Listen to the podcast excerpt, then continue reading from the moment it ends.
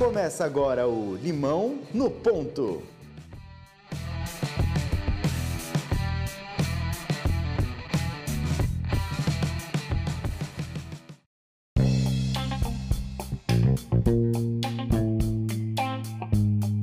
E bem-vindos a mais um episódio do Limão do Ponto. Eu sou o Dudu Mendonça. E eu sou Danilo Cruz. E nosso convidado de hoje é programador, CEO de uma das empresas mais promissoras de gestão de eventos no mercado atual e vencedor do prêmio de maior startup do mundo pelo Events Tech Awards. Pedro Góes, da Inevent, seja muito bem-vindo ao nosso Limão do Ponto. Obrigado, pessoal. Obrigado por nos receber hoje aqui. É um prazer estar falando aí com vocês e compartilhar um pouco de, das nossas experiências, né? Nossos quatro anos já de experiências vão e voltam, né? E vida de empreendedor é assim, sobe, um dia sobe, outro dia tá lá embaixo, é montanha russa. É isso aí, isso aí. Pedro, para começar, cara, explica um pouco pra gente, o pessoal que tá, tá nos escutando e nos ouvindo, o que é Inevent? Cara, Inevent é uma plataforma de um CRM para eventos e marketing, né? Então, imagina assim, na sua empresa que você usa, você vai ter lá um sistema para vendas, pode ser o Pipe Drive, o Salesforce. Aí você vai ter outro sistema para mandar landing page, como o RD Station. Você vai ter outro sistema para cuidar do seu sistema financeiro, né, para pagar os colaboradores, etc e tal. E parte desse ecossistema, né, hoje em dia, as maioria das empresas médias, assim, tem 30, 40 sistemas uh, SaaS, como a gente chama. SaaS, que é esse, esse sistema que você compra pela internet e vai pagando, né, que nem que nem esses sistemas que eu acabei de citar. E a Inevent entra exatamente nisso, né? entra nessa suite do marketing né, de grandes empresas para auxiliar eles a fazerem a parte de gestão, entender o compliance dela e montar todo esse ambiente de conectar todas as partes. Né? Então a Inevent trabalha exatamente nessa área, sendo um CRM digital para facilitar os eventos e marketing dentro das organizações. É, pode ser treinamento, pode ser convenção interna, pode ser evento de cliente, tem várias perspectivas aí nossos clientes usam para fazer vários eventos ao longo do ano. Né? É, falando um pouco do, do seu começo, é, qual foi o, o, grande desafio que você teve no começo quando você pensou em montar a Inevent? Olha, foi um pouco orgânico. A gente queria criar uma empresa digital, né? A gente estava naquela época que a gente queria criar algo diferenciado e, e, a gente teve vários projetos. A gente tinha uma empresa que tinha oito ou nove projetos. E aí a maioria deles vieram a fracassar. A gente fracassou uns dois anos seguidos tentando diferentes projetos, de 2012 a 2014, e nada dava certo. A gente abriu aplicativo de restaurante, aplicativo de, de eh, saúde, aplicativo para beber água, aplicativo para mandar mensagem para famosos, nada dava certo. E com eventos, a gente conseguiu ter essa perspectiva que foi uma coisa mais, assim, direto no mercado. Isso é uma coisa que a gente aprendeu dos outros. Antes, a gente sempre ficava tentando fazer é, o software antes, né? Fazer todo o sistema antes. Aí, só depois que a gente conseguia vender. Dessa vez, a gente inverteu. A gente começou vendendo antes e depois que a gente foi a programar o sistema. E isso é muito legal, porque a gente começou acelerado, né? Então a gente começou já com essa experiência dentro da própria universidade, a gente foi fazer intercâmbio nos Estados Unidos.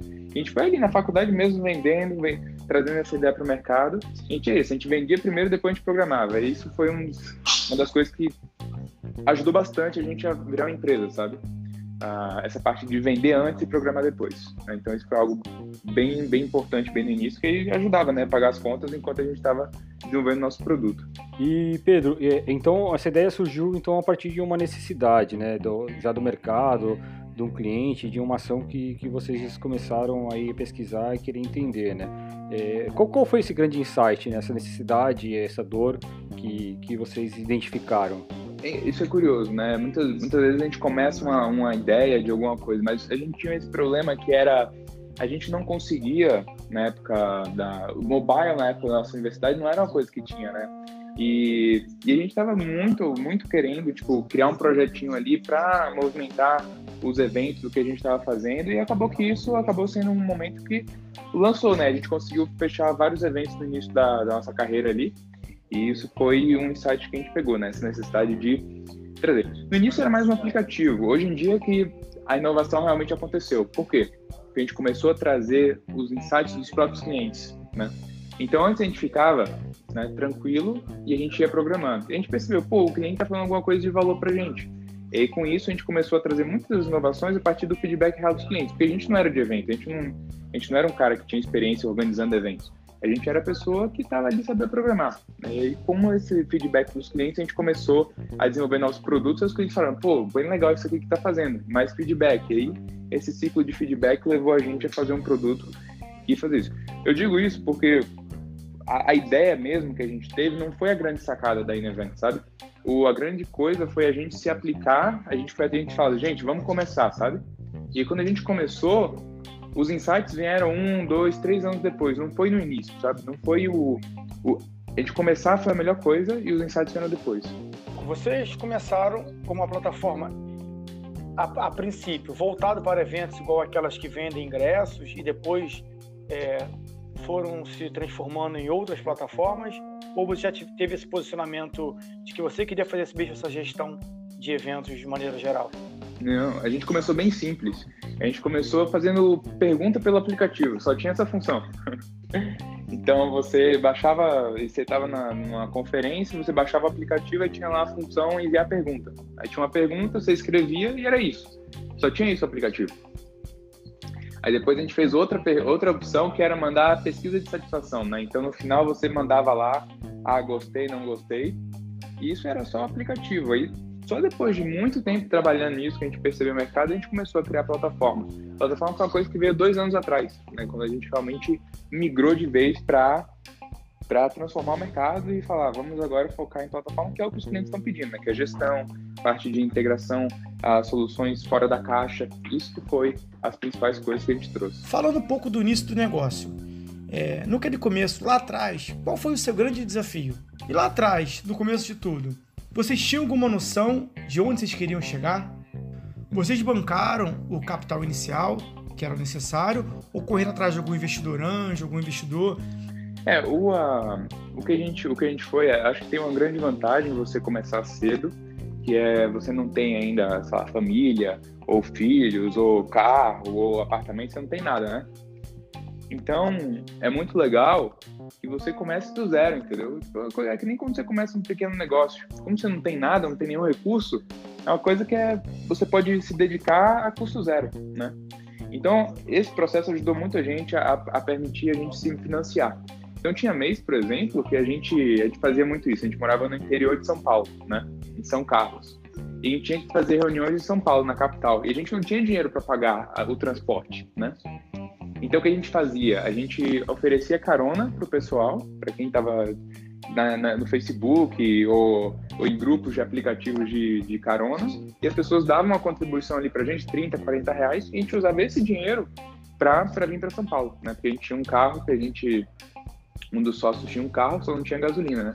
Aí a gasolina a gente colocava dinheiro de co-share mesmo, de, de pessoas que vinham com a gente junto. Aí gente que a gente conhecia pela internet. Então, é, isso foi muito legal. Tipo, a gente realmente era muito divertido. A gente dormia no carro, a gente, a gente ficava na casa de amigo, a gente não, não tinha onde dormir. A gente carregava o travesseiro e ia dormindo onde desce, porque a gente não tinha recurso nenhum, né? E claro, a empresa crescendo, a gente foi melhorando os recursos até hoje. Né? E acho que a gente tem um aprendizado muito legal, né? Porque tem uma questão de. É, dificuldade sempre vai ter, sempre vai aparecer, não dá para esperar é, você estar tá pronto 100% ou, ter o dinheiro 100%, né? E acho que essa postura de vocês de, é, putz, temos uma reunião em São Paulo, é, a gente não tem como ir para lá, vamos procurar soluções que permitam, que viabilizem a nossa viagem, que, que façam com que a gente não perca essa oportunidade, né? Exato, exato. Pô, você quer ser empreendedor, comece, sabe? Vai ter muita coisa que você vai aprender no, assim, na prática mesmo, você vai no dia a dia aprendendo e uma coisa que a gente aprendeu muito nesse tempo foi a comunicação, sabe? As pessoas que a gente contratou no início, na primeira vez que a gente pôde contratar, é compartilhar mesmo seus sonhos, ser transparente, falar, gente, a gente não tem recurso, a gente tá fazendo isso aqui, esse é o objetivo, vai ter gente que vai querer trabalhar nessa fase. Depois vai ter gente da segunda fase, que é a fase de, tipo, scale up, depois vai ter a fase de amadurecimento. E as pessoas vão transitando pela organização, e quanto mais transparente você for, mais fácil você encontrar os talentos dentro de cada etapa da sua da empresa, sabe, do crescimento. Porque o cara que o cara que pode ser que esteja que é bom para amadurecimento para gerir a empresa, para crescer ela de 1 milhão para 10 milhões de reais, não é o cara que vai estar tá lá para começar de 0 a 10 mil, sabe? Então, entender esse perfil, a melhor coisa é falar a verdade sempre, bem aberto para o mundo inteiro. Use o YouTube, acho que é fazer um podcast, acho que é uma coisa bem legal para recrutar também. já faz um filtro que, que resolve ali na hora, né? Exato, é. E Pedro, é, esse, durante esse processo inicial, é, como foi para vocês os primeiros clientes ali, né? O, o, portfólio de vocês tem grandes empresas, né? É, e sempre tem uma dificuldade de quem está começando conseguir uma validação de um cliente é, de uma grande empresa para mostrar, dar uma garantia de que as coisas vão funcionar, de que tudo vai dar certo, né? É, como que foi esse contato inicial com essas empresas? É, eu acho que tem uma coisa que o Jorge Paulo Lema ele fala, né? O sonhar, sonhar grande dá o mesmo, o mesmo trabalho de sonhar pequeno, né?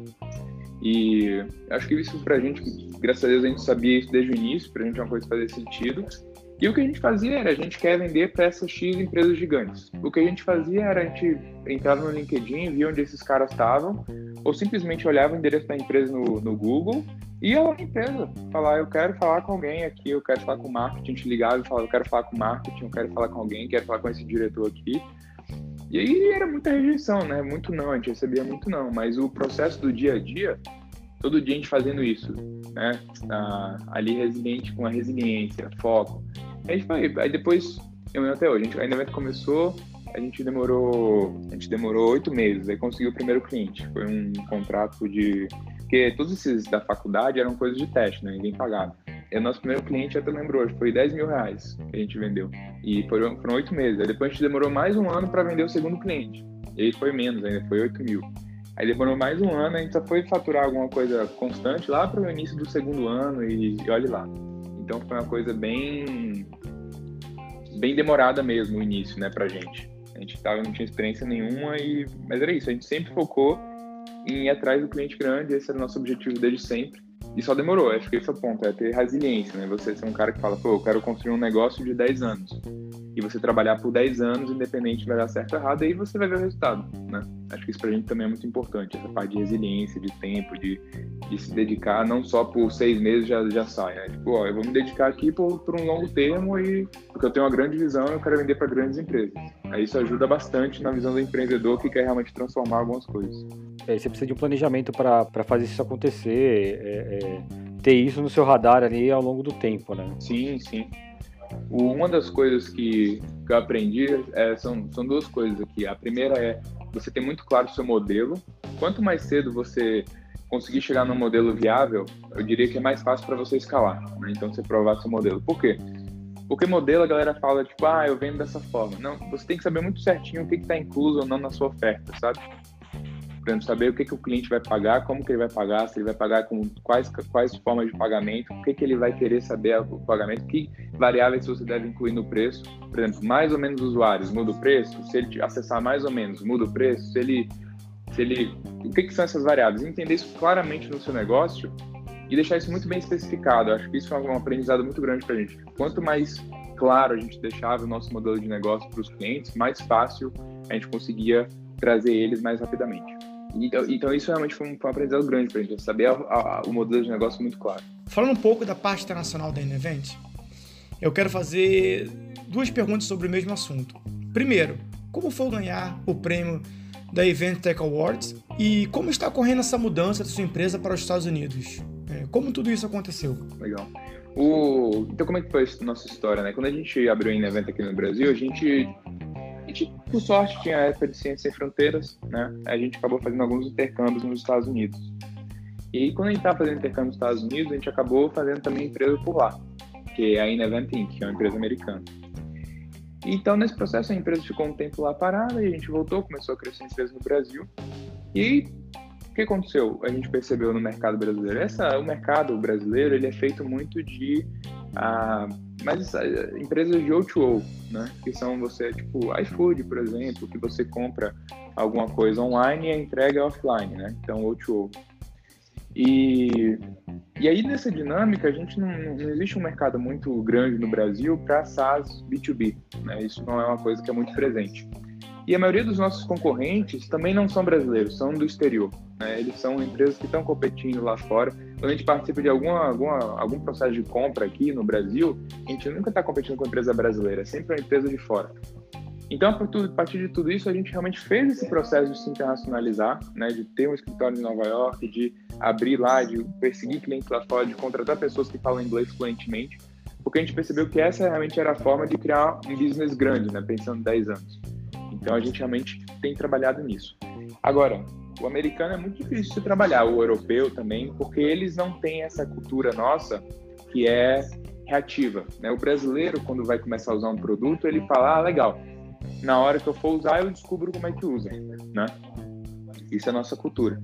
Já o americano, não. O americano, ele compra alguma coisa, ele fala, vou ler o manual completo, ou não necessariamente ler o manual, mas quem vai ser a pessoa que vai me vir treinar aqui? Ele quer um treinamento completo em como ele vai usar o produto para ir logo no primeiro dia para que quando ele for usar daqui a um, dois meses, ele já esteja completamente capacitado na, no uso do produto.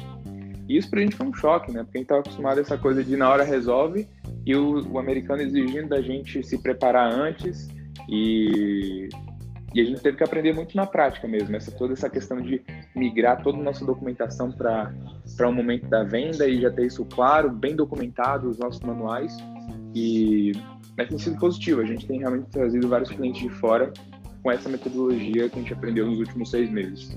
Falando um pouquinho dessa, do, do foco de trabalho de vocês, como que você enxerga o trabalho da Enevent e a questão do endomarketing, a importância do endomarketing em manter as equipes engajadas é, frente aos desafios das empresas? Eu tava, é uma pergunta muito legal, né? Porque eu estava lendo um, um artigo do LinkedIn esses dias ah, que ele mostrava né, a rotatividade em empresas, grandes empresas de tecnologia do mundo, né, Apple, Microsoft, Oracle, e o tempo médio hoje em dia, Google também, né, e hoje o tempo médio que uma pessoa fica nessas empresas é 1,8 anos, né, ou seja, a maioria, em média, aí, quase menos de dois anos depois, vai procurar uma nova oportunidade em algum outro lugar, né. E acho que hoje em dia o que acontece é que os talentos eles são muito mais claros, né? Então as pessoas ou você consegue mais rapidamente identificar se você é uma pessoa de sucesso, ou seja, a organização vê valor em você, você vai crescer, você vai ter oportunidade, você vai ser promovido. E quem é ruim vai rapidamente também, a organização vai rapidamente perceber isso. E isso cria essa, essa coisa diversa, que é mais pessoas saindo porque percebem que não tem oportunidade ali, querem ir em outro lugar para ver se encontram isso, e também quem está dentro da organização acaba sendo promovido mais rápido. Então, as organizações, cada vez mais, elas estão cada vez mais ágeis, mais rápidas por causa disso, por causa de todas as coisas tecnologias que a gente está trazendo. Parte disso é o que a internet faz, né? A gente ajuda a informação a fluir mais rápido, a fazer treinamentos para capacitar as pessoas para a gente fazer pequenos eventos dentro das organizações. A gente, é, o software ele ajuda a fazer pequenos eventos de 10, 15 pessoas e isso facilita muito o trabalho do pequeno do organizador que está ali no dia a dia montando treinamento para a equipe dele para determinadas ações. Né? Ah, essa é uma área que está crescendo, as empresas realmente têm uma intenção de reter capital humano que seja dessa área, né, da área de, de alguém que está se desenvolvendo, alguém que está crescendo.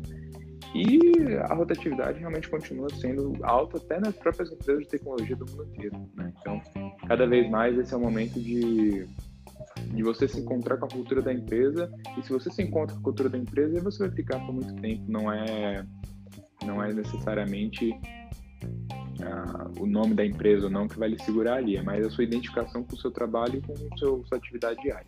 É, hoje em dia, eu acho que a gente consegue enxergar né, na nova geração um movimento de praticamente carreiristas dentro de empresas. Que são pessoas que vão migrando, mudando de trabalho de poucos em pouco tempo. E as empresas hoje em dia elas têm uma dificuldade muito grande de reter talentos. Que, porque as pessoas acabam não tendo uma identificação com a empresa como elas tinham anos atrás. Por isso que esse trabalho de dental marketing eu acho que ele é essencial para criar uma identidade dentro da empresa e reter essas pessoas que são talentosas. Exato, exato. No passado não dava para realçar tantos talentos, não dava para saber quem era bom e quem era ruim, né? Porque não tinha sistema para isso. Hoje em dia é muito fácil, você entra lá e já está claro o que, que é ou não é, e, e você consegue identificar realmente quem está produzindo mais, muito mais rapidamente nas empresas. O que eu acho que é bom, acho que é essencial para a nossa economia avançar. Aí tem um ponto que você falou aí que acho que é bem importante e, e, acho que fica muito claro no trabalho de vocês dentro das empresas, né? Que é a questão da transparência, né? Você está colocando ali é, de uma forma transparente os resultados do, de um evento, de uma ação é, da, da, empresa e também, mas de uma forma também que preserva o profissional, ele não precisa se expor ali para dar a opinião dele no final das contas, né? É, eu diria que transparência é uma faca de dois gumes. Uh, você realmente tem que chegar para a pessoa e falar claramente o que você acha que é a transparência, né? Tem que se comunicar e falar, olha, transparência eu acho que é você receber feedbacks negativos e positivos nesse canal aqui e você receber no e-mail geral, por exemplo, isso acontecer. Porque tem muita, acho que muita gente gosta da transparência, é a parte de transparência que é boa, né? Que é, ah, você ganhou um prêmio, aí vai falar no canal público. Todo mundo gosta disso. Agora, na hora que você, na hora que você faz uma coisa ruim, ninguém, é difícil ver você, são poucos, né, que estão dispostos a usar, de transparência para compartilhar do erro. Todo mundo tem que esconder. É, é difícil, é difícil encontrar uma pessoa que todo mundo gosta das coisas positivas da cultura, entendeu? Por exemplo, a gente tem um dos valores que é ser dono. É uma, é uma dinâmica que, por exemplo, tem pessoas que gostam de ser dono, que é tipo, você tem um ownership e tal, mas tem gente que só quer, por exemplo, a parte da remuneração. Eu quero só ser dono e ganhar dinheiro. Eu não quero ter, assumir as responsabilidades. Então, como toda cultura, em diversas empresas é isso. Você tem sempre pessoas que vão se adaptar e vão crescer, e tem sempre as pessoas que vão só pegar a parte boa da coisa. É, eu já fui do mundo corporativo e sei que a convenção talvez seja um dos grandes pontos anuais da empresa para os funcionários. É um momento muito importante, seja de trabalho, de alimento de estratégias, mas também para diversão.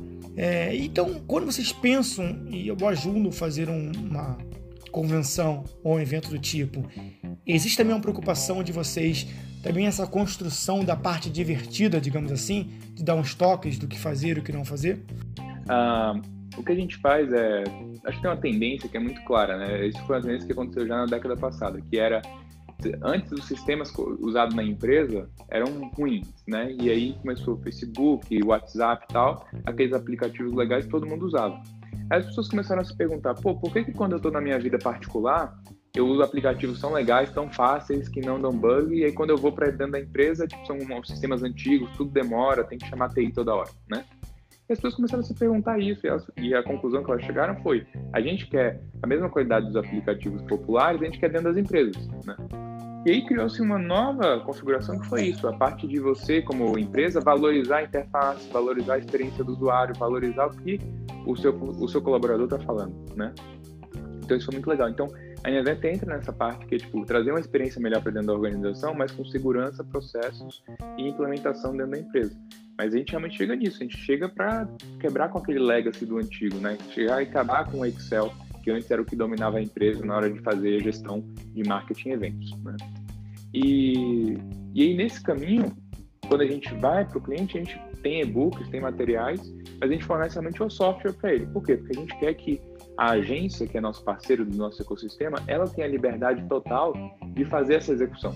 A gente não quer concorrer com a agência, né? Porque se a gente fala que a gente é meio que consultor, a gente pode estar tentando concorrer de certa forma com a agência. Não, a gente é bem, a gente é bem limitado na nossa área, assim como a agência é bem limitada na área dela de criação, de produção, e a gente é bem na área do software. E aí isso dá muito certo, porque cada um trazendo o seu melhor, um trazendo software, outro trazendo a parte criativa, a gente, esse conjunto de ferramentas cria a melhor experiência para o evento final, para o corporativo. Então, Normalmente o, o, aplicativo, a ferramenta que eles vão usar é sempre um sucesso total por causa disso, porque as agências também estão muito bem capacitadas em saber como usar essa ferramenta. Né? Grande desse mérito é em grande parte por causa da agência. A agência fez um bom trabalho digital, a agência soube usar a ferramenta, sabia das suas possibilidades e a agência é vencedora desse processo. Né? O resultado é grande parte por causa da própria agência que está executando essa, essa convenção. E Pedro, como você enxerga esse processo de transformação da tecnologia dentro das empresas, né? Porque é, a plataforma de vocês vai ver de um leque muito variado, né? Você pode atender uma, até uma empresa pequena, mas você pode atender uma mega corporação, né? E aí você tem diferentes cenários tecnológicos dentro da empresa, né? É, como que você enxerga esse processo dessa transformação da tecnologia? E aí, numa segunda pergunta, é, é que são as barreiras, vamos dizer assim, dentro da área de tecnologia de cada uma das empresas, se elas existem, né? Essa pergunta é muito interessante, porque todo mundo fala isso, né? Todas as grandes empresas falam transformação digital, né? Como fazer, né? E uma coisa que a gente tem praticado e tem dado certo é o que a gente chama de valor instantâneo.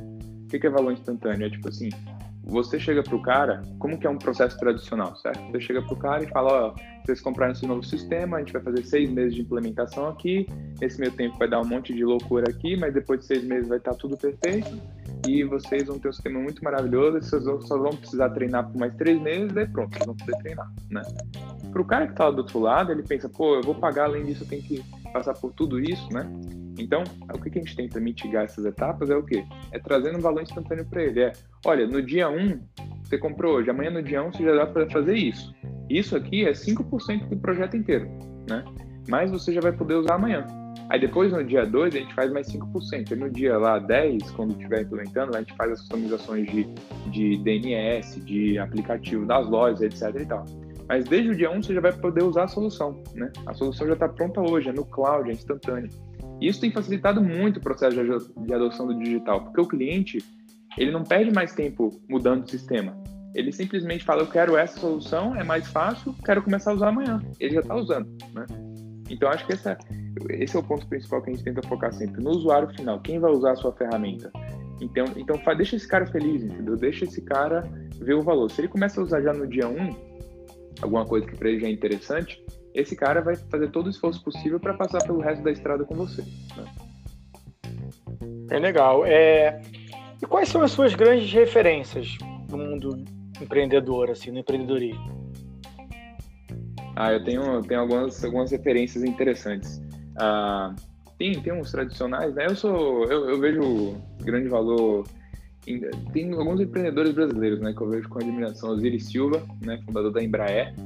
Eu ainda acho impressionante que um é, é impressionante, né? Um brasileiro ele criou uma, uma empresa fabrica avião aqui em território nacional, com todos os nossos impostos, etc. e tudo, a gente não falando inglês, e mesmo assim ele fez uma empresa que hoje é uma das quatro maiores empresas uh, de avião comercial do mundo, né? E então isso para mim é algo impressionante, eu tenho uma grande admiração pelo trabalho. Tem outros empreendedores também que, que realmente tenho uma grande admiração, Marcos Stefanini, por exemplo, é, grande empresa brasileira de exportação, uma das empresas mais internacionalizadas aqui do Brasil, né? Foco de global, de saber atender o cliente com a visão, o mindset de não é só aqui, o Brasil é grande, ok, mas a gente tem que ter uma visão de fazer uma multinacional que seja realmente para dominar o mundo todo e oferecer serviços globais, né? E também, eu também tenho uma certa admiração por Bill Gates, né? O fato de ele ter criado a Microsoft, depois de ter se dedicado à filantropia, né? Porque tem muita gente que fala, pô, já fiquei rico, vou tirar férias, vou passar pelo mundo, mas ele realmente é dedicado a isso e tem tido grandes projetos, grandes avanços concretos em relação a ajudar o mundo a se desenvolver, né? Principalmente nessa área aí de, de dejetos na África, né? Então isso é bem legal. E Pedro, a gente costuma aqui no, no podcast pedir algumas recomendações né, para todos que estão ouvindo a gente, os empreendedores e, e interessados no assunto. E a gente queria de você saber quais as dicas de livros que você teria para dar para o pessoal. É, eu recomendaria com certeza a história de Osiris Silva, A Decolagem de um Sonho. Recomendo também o livro de Marco Stefanini. Ah, é bem interessante, conta a história dele. Ah, o livro de Marco Stefanini se chama O Filho da Crise. Né? Então, O Filho da Crise é bem legal. Também recomendo a história da Comcast. A história da Comcast é bem interessante, é um livro que fala sobre... A Comcast é uma das maiores empresas de telecom dos Estados Unidos e, por consequência, do mundo, né? Então, é My Dream, é uma história também da Comcast. E uma história bem legal também é do McDonald's, né? A história do livro do McDonald's, a importância de não só ter ideia, mas execução, né? Isso é muito evidente na história do McDonald's. E, e, o livro passa realmente por isso, mostrando que quem teve a ideia, embora fosse brilhante, no final não levou o negócio e não ficou, não foi o bilionário da história, né? E se você pudesse voltar agora, lá atrás, e conversar com aquele Pedro que começou anos atrás, qual dica você daria para aquele Pedro? Olha, o, o meu ponto principal, é, isso é uma coisa interessante, o que eu falaria para mim mesmo. Eu diria que começar é muito importante, dar esse primeiro passo e arriscar, porque pra gente, pelo menos, a gente saiu do nada, né? Tipo, literalmente, a gente não tinha onde dormir às vezes uh, no nosso processo. A empresa não tinha dinheiro para pagar um, uma, uma pousada pra gente. Então isso só fez com que a gente no, na história tudo fosse melhor, né? Pô, do nada a gente pode viajar de avião, que maravilha, sabe? Tudo a gente tava sempre feliz e conquistando e dando passos para frente, né? Então isso foi uma coisa que pra gente foi muito positivo. E associado a isso, acho que você tem que ter uma visão bem clara de onde você quer ir, né? Tipo, ó, eu sou especialista nessa parada. Por exemplo, eu, a gente era especialista em tecnologia. A gente entendia de tecnologia, a gente já tinha mais de 10 anos programando, né? Então, entre um negócio que você tem experiência em fazer, né? Não entre numa coisa que você não sabe absolutamente nada. Pô, eu trabalho com telecom, mas vou vender carro agora. Isso não, não é muito isso não é muito positivo, né? É uma coisa que você tem que pegar uma área que você já conhece. Pô, você vender carro, agora fazer um aplicativo para vender carro mais rápido. Então faz super sentido. Mas escolha uma área que você conheça e vá com força, né? Vá com força, não fique, ah, eu vou ficar aqui no meu, meu emprego e tal, porque a coisa realmente, se você não dedicar 100% do seu tempo, isso é uma coisa que fala pessoal. Se você não se dedicar 100% do seu tempo, a coisa não vai sair do jeito que você quer. Sempre vai ser mais ou menos. Então, se você quer uma coisa que dê certo, se dedique 100% do seu tempo, 7 dias por semana, e aí você vai ter alguma coisa de sucesso em 2, 3 anos. E Pedro, a pergunta que não pode faltar aqui no nosso podcast, a todo entrevistado que passa por aqui, é, se a vida te der um limão, o que, que dá para fazer, cara? Poxa, pergunta complexa, hein? é, mas acho que aquela história do limão é, é, é, que nem a história do, do café do Starbucks, né? Um café, o mesmo café que é aquele cafezinho de graça lá no, no restaurante, que você pega no copinho de plástico, é o mesmo café que é usado no Starbucks para te vender um café de 30, 25 reais, né? Então acho que a ideia é você conseguir agregar valor no limão, né? Você em vez de usar o limão para fazer uma limonada, você pode usar o limão para para cozinhar uma costela, que você vai cozinhar usando um gesto assim, que nem aquele cara do Instagram, que ele coloca a mãozinha assim para trás e deixa o sal cair.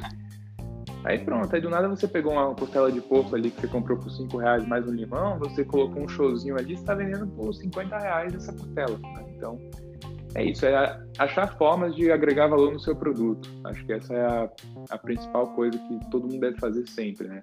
Ter novas ideias criativas para como que eu vou agregar mais valor, agregar entretenimento, solução, velocidade, agilidade.